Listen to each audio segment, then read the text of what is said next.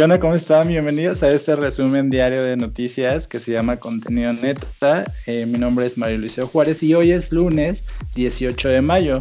Eh, antes de empezar a ver cuáles son las notas del día, pues tengo que presentarles a mi compañero, que es el único rubio que brilla bajo la luz del sol como Edward Cullen. Él se llama Amango Arroyo. ¿Cómo estás, Amango? Hola Mario, ¿cómo estás? Espero que también tú estés perfecto. Sí, así es, brillo como esas mañanas brillantes, ¿no? Así cuando despiertas y ves todo tu cuarto brillante, así brillo yo.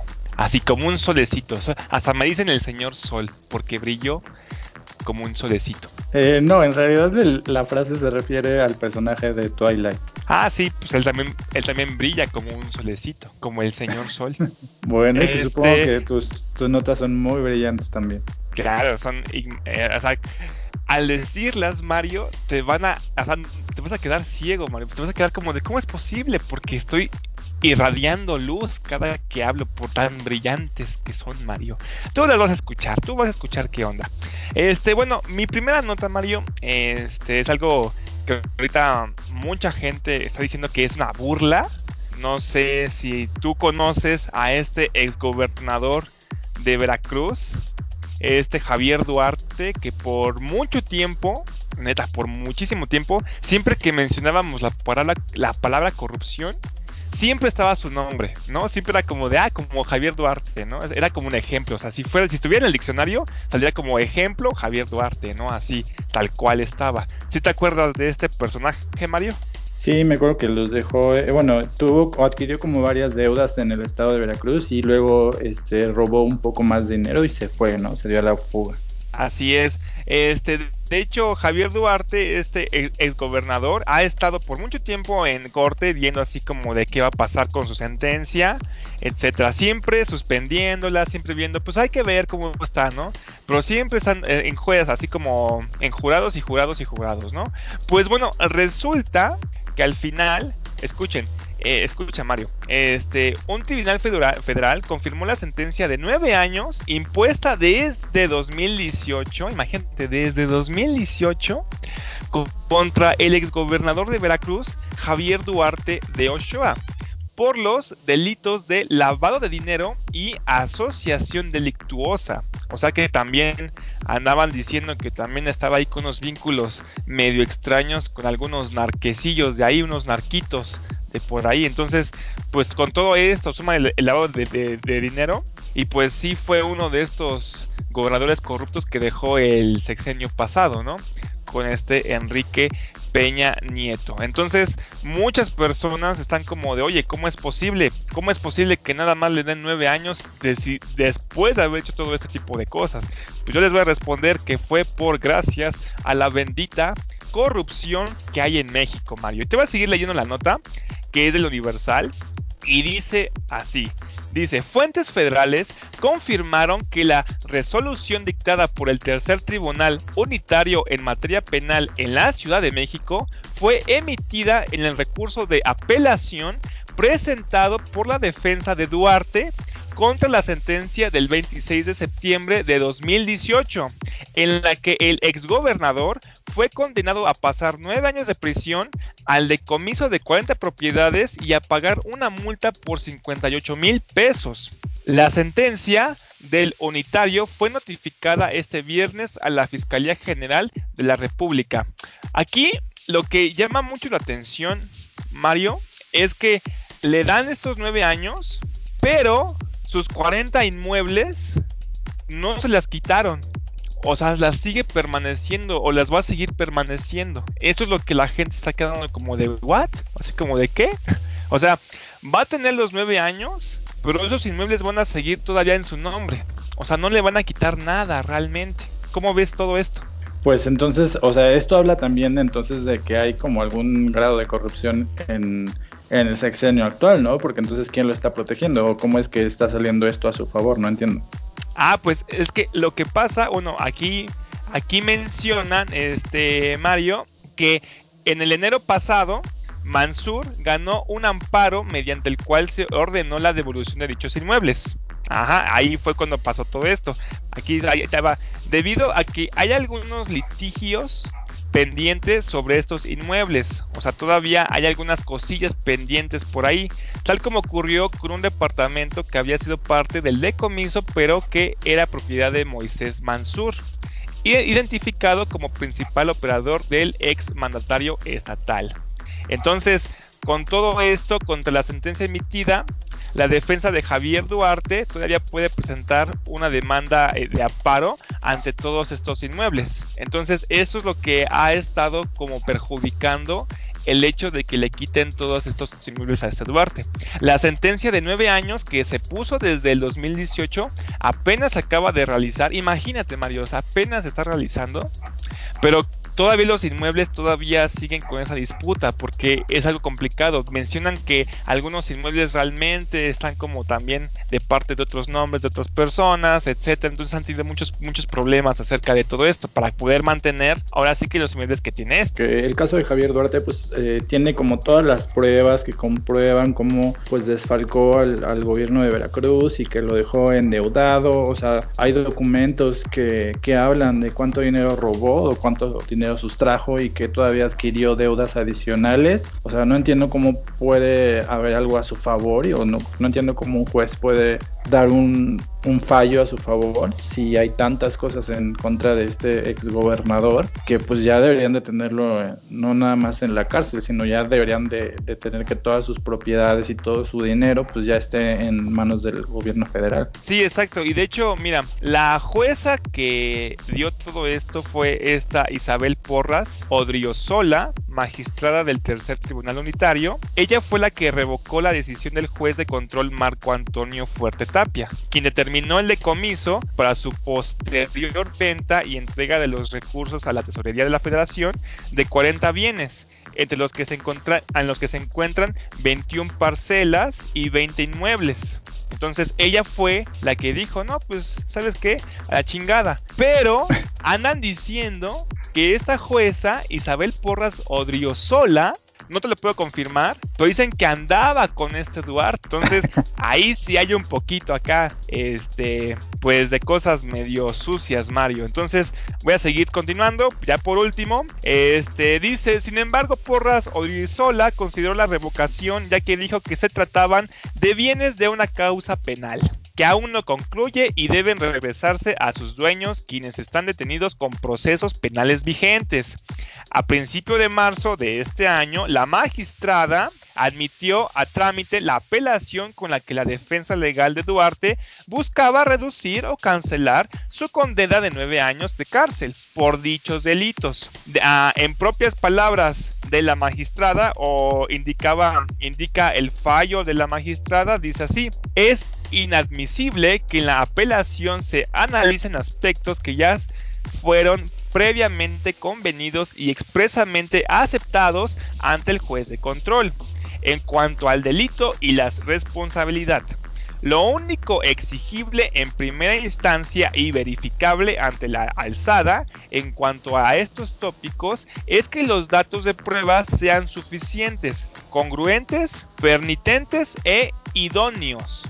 Así indica el fallo de la magistrada. Entonces, pues como aquí mencionan, fue un fallo de ahora sí que impartió la justicia ante todos estos datos que por alguna extraña razón se volvieron a checar, dijeron pues no, como que no me convence tanto, la jueza dijo es que la neta como que sí me late este Duarte, hay que dejarle sus bienes tantito más, entonces pues así es esto Mario. Ahí se ven las intenciones eh, del gobierno de acabar con la corrupción, ¿no? Porque pues si lo dejan libre o si al final de cuentas resulta que no hizo nada o que no tienen las pruebas o que los jueces fallan a favor de él, pues qué padre, ¿no? Entonces, ¿dónde están todas las promesas del presidente acerca de que todos los gobernadores que eran corruptos iban a caer en, en la cárcel? Exacto, aquí hubo un fallo, desgraciadamente, como te digo, eh, menciona esta Isabel que no tiene nada que ver con la relación que tuvo con Duarte, pero aquí quién sabe, Mario, la neta. Aquí quién sabe.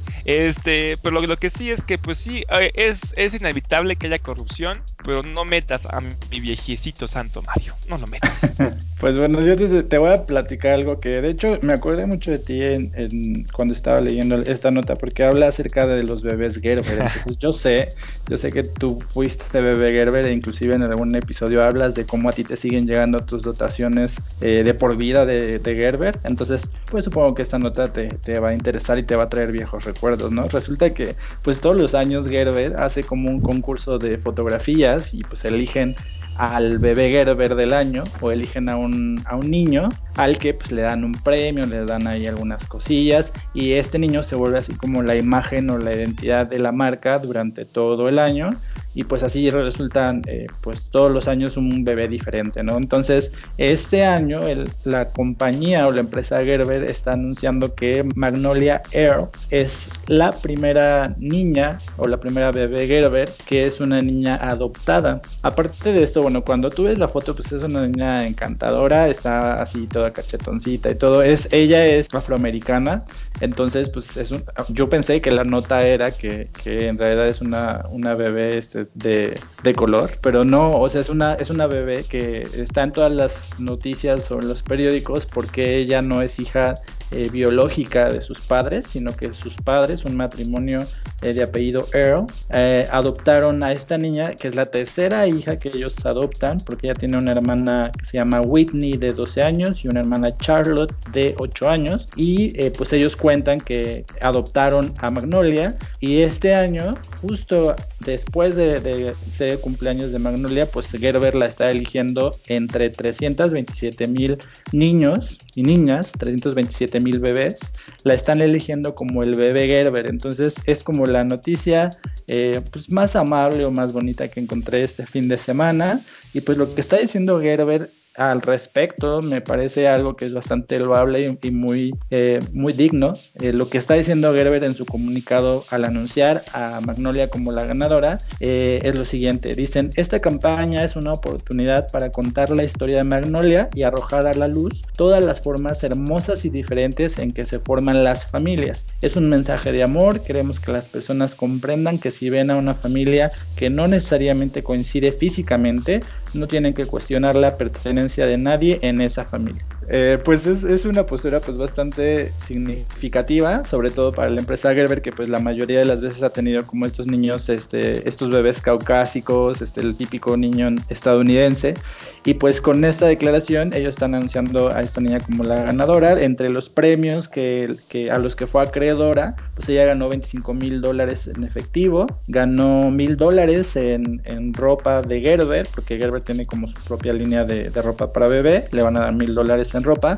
Y también le están dando mil dólares eh, en productos o en, tarjetas de regalo que le fue proporcionada por Walmart. Y también le está dando la compañía Verizon que aquí no es, conocida pero que allá es muy importante le da le está dando teléfonos a su familia y un año de servicio gratis por haber resultado como la bebé ganadora. Como ves ya viste la imagen de la niña sí está hermosa. Es una bebé muy simpática Mario. Me recuerda a ti cuando eras un bebé. Este cuando te cargaba en mis brazos. Estabas bien gordo.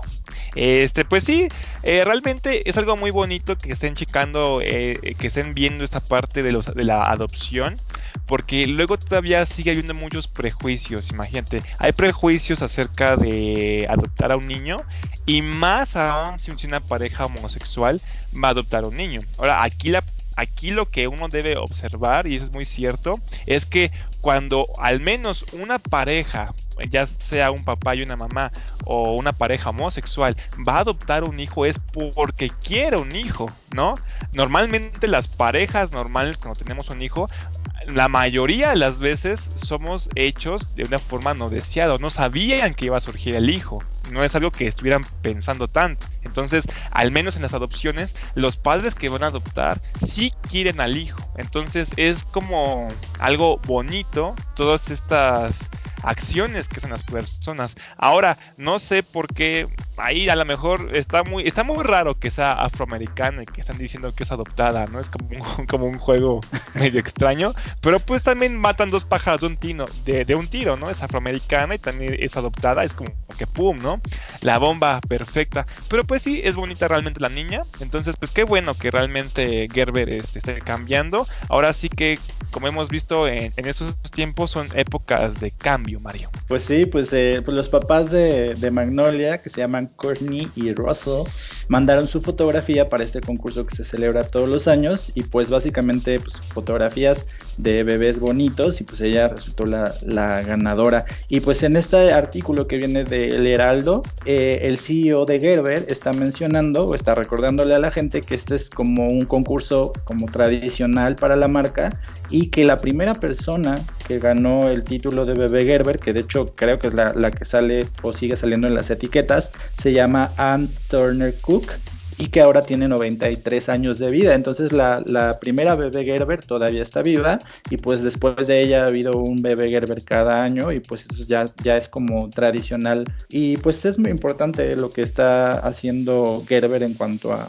a promover este mensaje. Obviamente lo hacen por eh, objetivos comerciales, pero pues dentro de lo que cabe, pues está bien que quieran eh, pues un poco divulgar este mensaje como de, diversidad y de aceptación hacia la adopción, sobre todo en Estados Unidos. Así es, así es, Mario. Pues ya saben, Coman Gerber al parecer te da la inmortalidad, ¿no? Tiene ya 93 años la bebé Gerber que salen las etiquetas, o sea, quiere decir que tiene algo esa comida. Entonces yo, la verdad, ahorita voy a la tienda a comprarme mi Gerber porque se ve que sí, sí te pone bien sano, Mario. Pues bueno, este, yo te quiero continuar con mis notas, Mario, y es acerca de la violencia, delincuencia. Ahorita mis notas están como que arde, están brillantes, están como que así picositas. Entonces, voy a continuar y la nota dice, violencia contra periodistas sigue cobrando vidas en México. Recordemos que los más violentados siempre han sido los periodistas, siempre han sido asesinados, siempre han sido desaparecidos, etcétera, y pues aquí no hay tantas personas que están luchando para que ya no pase esto, como pasó por ejemplo cuando desaparecieron los 43 estudiantes, ¿no? O los tres estudiantes del cine que también este, terminaron ahí eh, muertos. Entonces, con los estudiantes sí han estado protestando, pero aquí nunca se ha visto tanto pleito o tanto tanta voz cuando se trata o de periodistas o de mujeres. En este caso yo voy a hablar del periodismo. Entonces, de hecho, aquí han estado protestando ya bastante tiempo los mismos periodistas acerca de que los estaban matando o los siguen matando, imagínate. Y eso ha sido desde sexenios pasados. Yo hace poco cuando hablé acerca de Felipe Calderón, mencioné un tweet de respuesta donde mencionaba nombres de periodistas porque todavía este, desde ese entonces hasta muchísimo más atrás han terminado asesinados estos periodistas de forma muy violenta, ¿no? Entonces voy a comenzarte a leer la nota Mario que sí está bastante fuerte y dice la violencia contra periodistas y activistas sigue cobrando vidas en este país, o sea, el México querido que todos conocemos, ¿no? Este desde aseveró que en 2020 se han suscitado los asesinatos de dos periodistas y seis activistas por hechos aparentemente relacionados con su labor. Los más recientes son los homicidios en Sonora de Jorge Miguel Armenta, director, imagínate, era director, director del periódico Tiempo, eh, donde también fue este, ultimado eh, un policía municipal que se desempeñaba su escolta del comunicador, o sea, también aparte de este periodista o este director, pues también murió un policía desgraciadamente, y del defensor ambiental Eugi Roy Martínez. Este último fue en Oaxaca. Esta persona, antes de comenzar mi nota, quisiera decir quién era, porque yo siento que es como una especie de homenaje o es importante tener este apoyo hacia estas personas. Pero Eugi Roy Martínez Pérez, ese es su nombre completo, el que acaba de fallecer, originario de Oaxaca, era un joven de 21 años, estudiante de biología. Imagínate, era estudiante, Mario. No, bueno, está, está, estaba pesado que realizaba actividades de cuidado, preservación y defensa del medio ambiente, además de promover la educación ambiental entre niños, niñas y adolescentes. El 7 de mayo, en la mañana fue asesinado en un ataque armado en el rancho propiedad de su familia, en el municipio de San Agustín, Los Chicha, Oaxaca.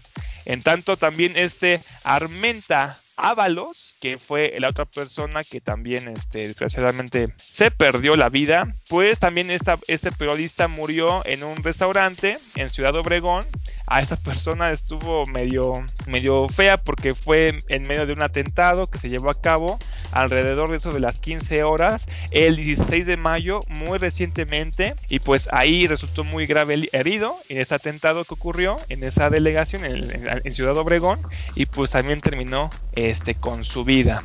Entonces, pues por todos estos casos que ha habido de fallecimientos en que todavía siguen matando a periodistas, imagínate, los siguen matando y estas noticias casi no suenan, Mario, no siento que estén sonando tanto. yo he visto en las mañaneras que hay periodistas que luego llegan, creo que una vez llegó un periodista que estaba todo así como vendado, que porque le había explotado una bomba, una granada, no me acuerdo, y dijo que le, dijo al presidente, es que yo eh, arriesgué mi vida. O sea, sí, me lo ha mencionado, pero no, no, no siento que se está atacando tanto, Mario. Entonces, por todo esto, el organismo internacional condenó esos crímenes y exigió a las autoridades investigar, juzgar y sancionar a los autores materiales e intelectuales de esos crímenes. Jesús Peña, representante adjunto de la ONU en México, censuró los dos homicidios. Entre comillas, los defensores de derechos humanos y los periodistas juegan un papel fundamental para que todas las personas podamos disfrutar de nuestros derechos, sin un ambiente propicio y seguro para que puedan realizar sus labores. Entonces, eso es algo bastante interesante y bastante fuerte. ¿Cómo ves, Mario? Pues me parece que es algo que ha pasado pues desde siempre y que pues el, el gobierno actual pues no es de mucha ayuda con sus discursos en contra de la prensa FIFI y todas esas cosas. O sea, hay varias organizaciones de periodistas o de derechos humanos, etcétera, que han mencionado que México es uno de los lugares más peligrosos para ejercer la profesión de periodismo y pues al gobierno le sigue valiendo, o sea, no, no hay interés en proteger al periodista porque una de las razones es que la mayoría de la prensa pues tiene un derecho a opinar lo que, lo que quiera o a decir lo que quieran y pues eso al gobierno federal actual pues no le parece muy bien. Entonces pues yo creo que los periodistas siguen desprotegidos y pues en algunos estados, sobre todo del norte, eh, sacar una nota o hablar de alguien como un, integrante de, una, de un cártel o un gobernador corrupto es muy peligroso para un periodista porque pues obviamente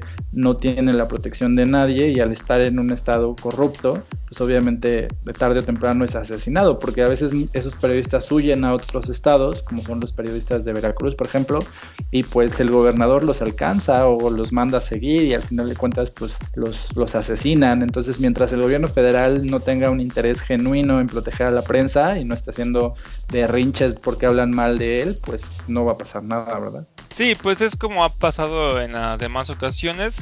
Aquí eh, lo único bueno de este gobierno es que no hay censura, no pasaba como en los sexenios pasados en los que los periodistas no podían mencionar ahora sí que nada malo del presidente. De hecho, así lo comunicaba el periodista español del país, este Jacobo, el que le preguntó al, a, Enrique Peña Nieto cuáles eran los tres libros que había leído, cuáles eran los que más le gustaba. Ese periodista habló acerca que no se podía hablar y que de hecho corrió bastante riesgo preguntándole acerca de esto a Enrique Peña Nieto, porque ya ves que fue súper este, ridiculizado bastante. Este, y pues sí, al menos, al menos ahorita no está viendo la censura, pero que lo siguen matando, obviamente, claro está que sigue pasando. Y pues yo veo que la ONU dice las mismas palabras, son palabras muy bonitas acerca de, pues hay que investigarlos. Pues sí, ya sé, o sea, creo que hasta una persona normal, hasta yo puedo decirlo los mismos, ¿no? Pues hay que decir lo mismo, ¿no? Hay que investigarlos y a ver, ¿no? Pues eso es lo correcto, sí, pero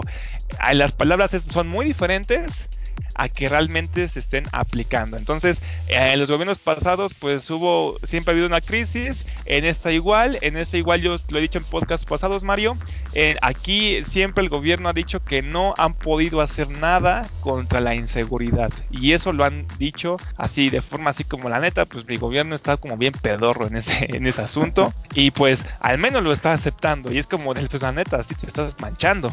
Y pues y los demás, pues ya ves Felipe Calderón es ahora sí que es, eh, pues ahora sí que Calderón, imagínate, en Calderón hubieron muchísimas matanzas de periodistas y no los ni siquiera lo acepta, dice así como de, no, conmigo, ¿cómo? No, no, no, no, estás equivocado, mal, mal, mal.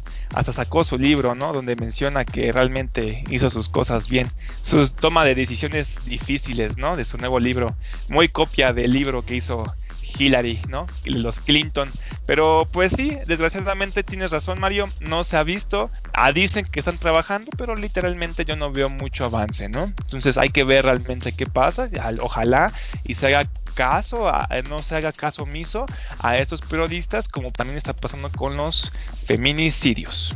Así es. Bueno, y, aquí yo tengo una nota que viene de Sopitas, que la verdad es que el, titular es muy engañoso, porque ellos lo, lo nombran como fingen ser trabajadores de la salud para robar adultos mayores. Entonces, con la foto que viene este encabezado, lo primero que yo pensé, muy estúpidamente, es que se estaban robando a los adultos mayores de los hospitales, o sea, pero que se los estaban robando a ellos, ¿me entiendes? Que la gente, los delincuentes entraban a los hospitales y se los llevaban.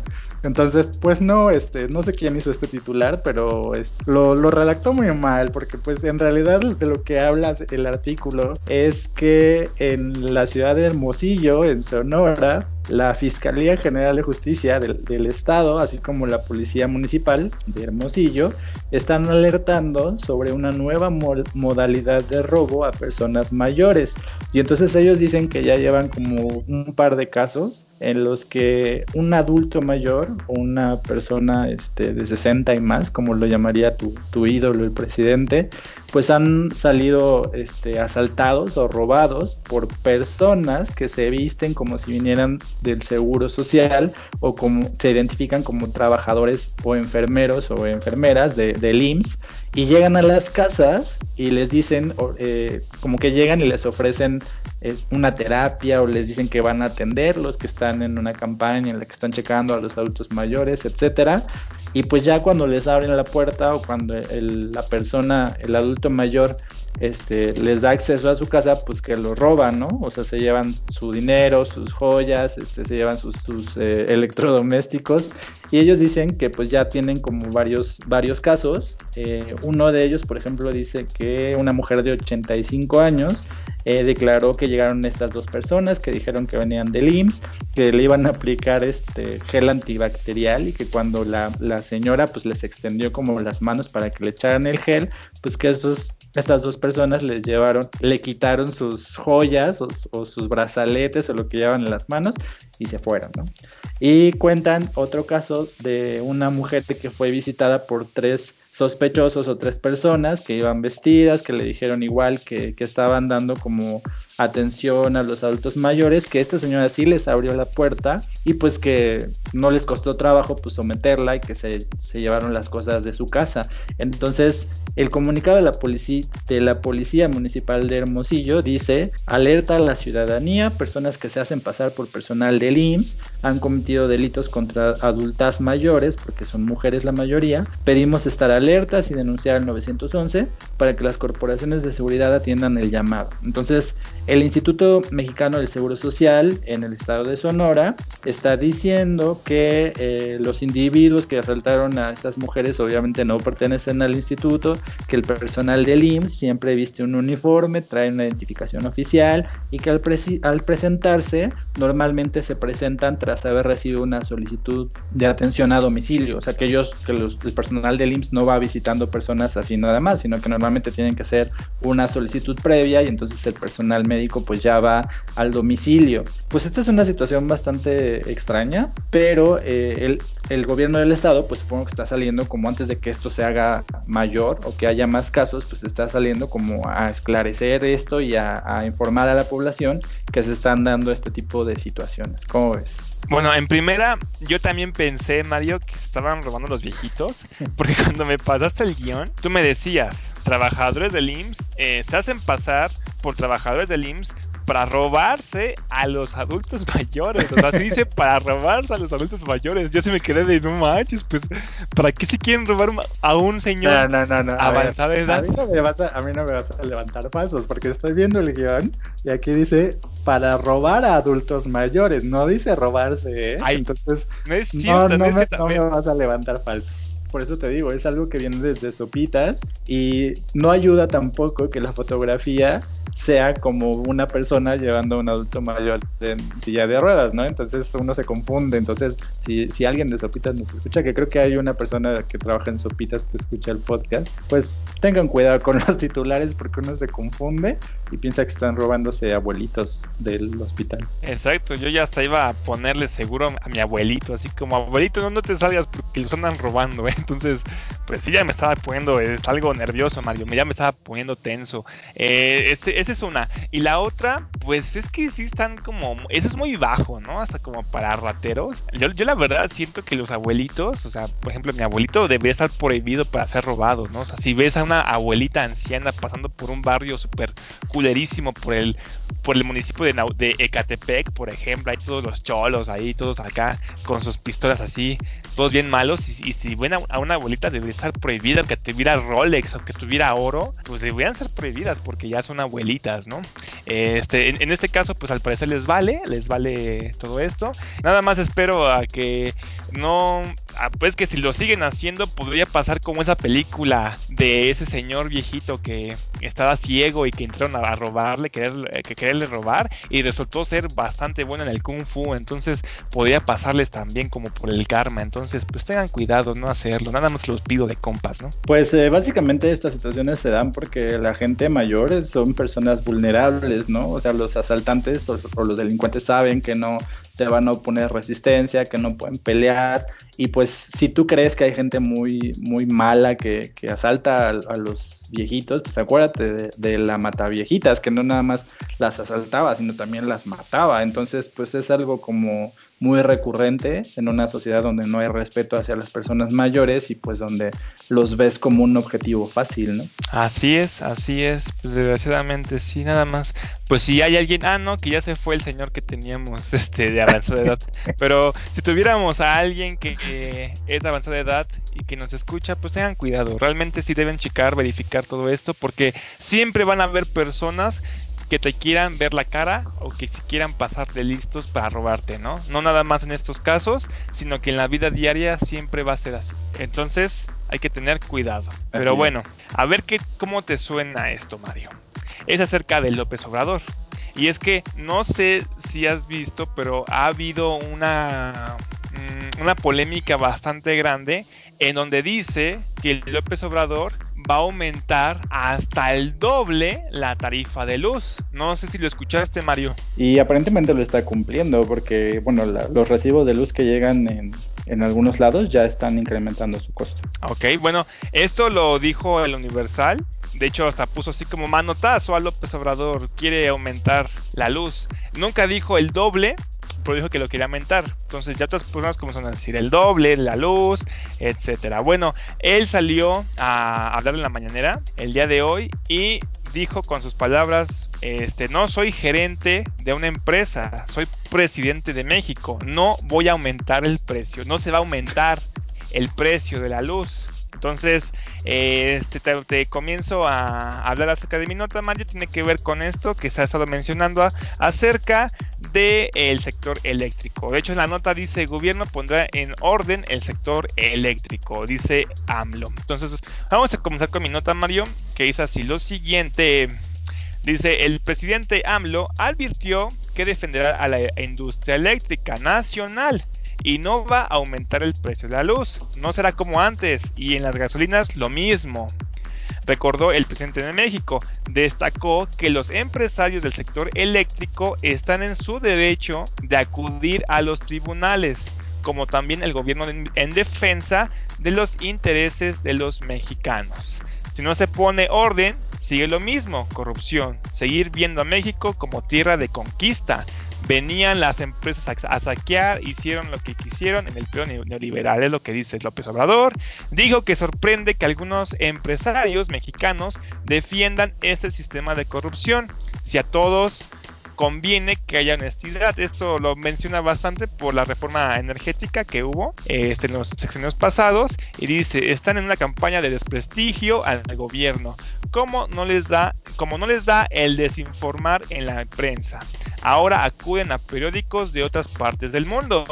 Esto es porque, Mario, porque lo que López Obrador está haciendo o lo que eh, están criticando es que López Obrador ya no quiere que otras empresas extranjeras que venían aquí a ponerle así nuestras energías, como por ejemplo la eólica, etcétera, eh, venían y teníamos que cobrarles, o sea, lo que utilizábamos, teníamos que pagarle a ellos. En estos países se encuentra Japón, se encuentra Alemania, se encuentra Finlandia y otros países más. Cuando López Obrador menciona que ya no va a querer a estas tipo, este tipo de energías, eh, estos países de hecho sí dijeron, o sea, si tú puedes, si tú ves en internet, sí le dijeron a López Obrador que no lo haga, que no, que no haga esa barbaridad de cancelar este, las empresas que están ahí, porque pues si hace esto va a haber un incremento de costo. Eso es lo que estaban haciendo, lo que estaban diciéndole a López Obrador esto.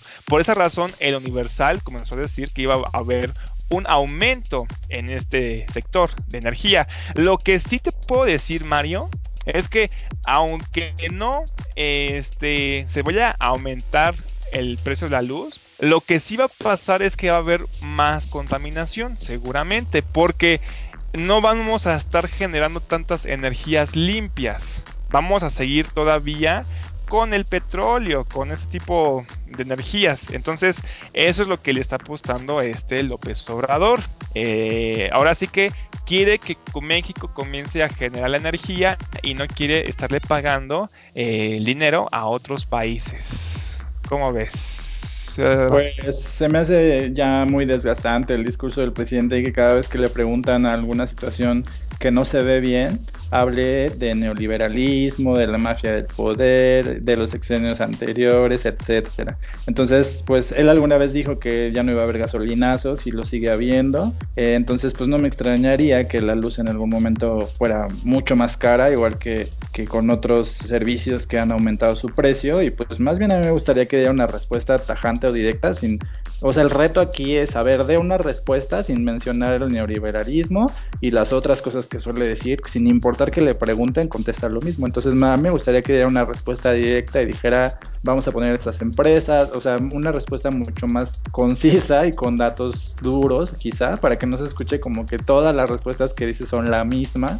Y pues sí, a mí me da la impresión que la luz está subiendo, pero bueno, esa es mi impresión. Ah, bueno, eh, con eso de los gasolinazos, no sé por qué mencionas esto, si de ahorita, de hecho, la gasolina es más barata que antes, antes estaba en 24 pesos, este, pero pues bueno, eh, realmente, aquí realmente yo con la energía te puedo decir que en donde sí ha habido una o hubo, hubo, un aumento bastante bizarro con el precio de la energía es Tabasco, justamente el estado donde es el presidente y de hecho ahí sí se, se, quejaron las personas, se quejaron bastante con Bartlett, porque pues recordemos que Bartlett es el director actualmente de CFE, este que dirige todo esto del sector de la energía, entonces se están quejando bastante con ese señor, porque están diciendo, pues es que la, neta, pues es corrupto, ve también a su hijo, cómo estábamos quejándonos acerca de esos ventiladores que eran caros y que querían venderlos y que al final se los regresaron, ¿no?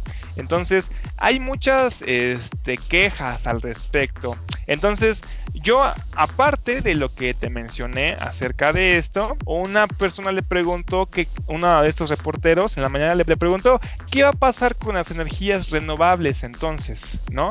Si les, vas a decir que no y quieres desarrollar tu, propia energía mexicana, o sea, bastante nacionalista, ¿qué va a pasar con todas estas energías? A lo que eh, López Obrador contestó, se va a continuar se va a dar más información sobre este tema. ¿Qué fue lo que hicieron? Vamos a dar facilidades a quienes produzcan energías renovables limpias, pero en algunos casos, pero en algunos casos negocios sucios. ¿Quién sabe qué quiera decir con esto? Pero este, pues sí, efectivamente, aquí yo lo único que veo malo es que se va a dedicar más a estos fósiles, a esta energía fósil y pues vamos a tener un poquito más se va a dedicar más a esta energía de que produce más contaminación que las energías limpias porque las energías limpias normalmente eran de empresas extranjeras.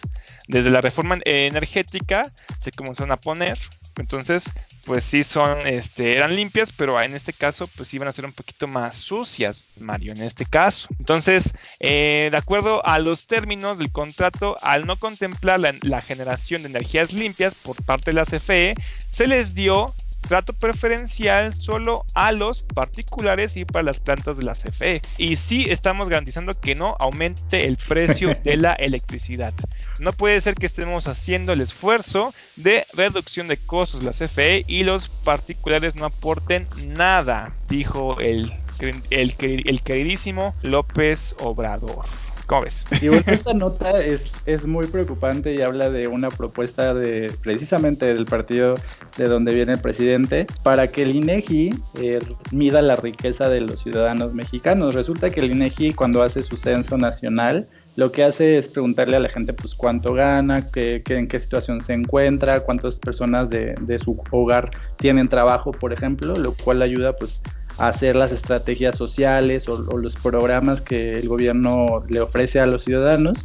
Y pues aquí el dirigente nacional de Morena, que se llama Alfonso Ramírez Cuellar, está proponiendo algo así como modificar estas atribuciones que tiene el INEGI para poder establecer después de que la, pandemia o que esta cuarentena termine, crear un concepto de estado de bienestar. Entonces, pues uno no sabe a qué se refiere con el concepto de estado de bienestar, pero resulta que lo que quiere hacer es que aparte de que el INEGI haga esta encuesta como de, cómo vive la gente, quiere darle atribuciones al INEGI para que pueda eh, revisar el patrimonio inmobiliario y financiero de todas las personas. Entonces, ¿qué significa esto?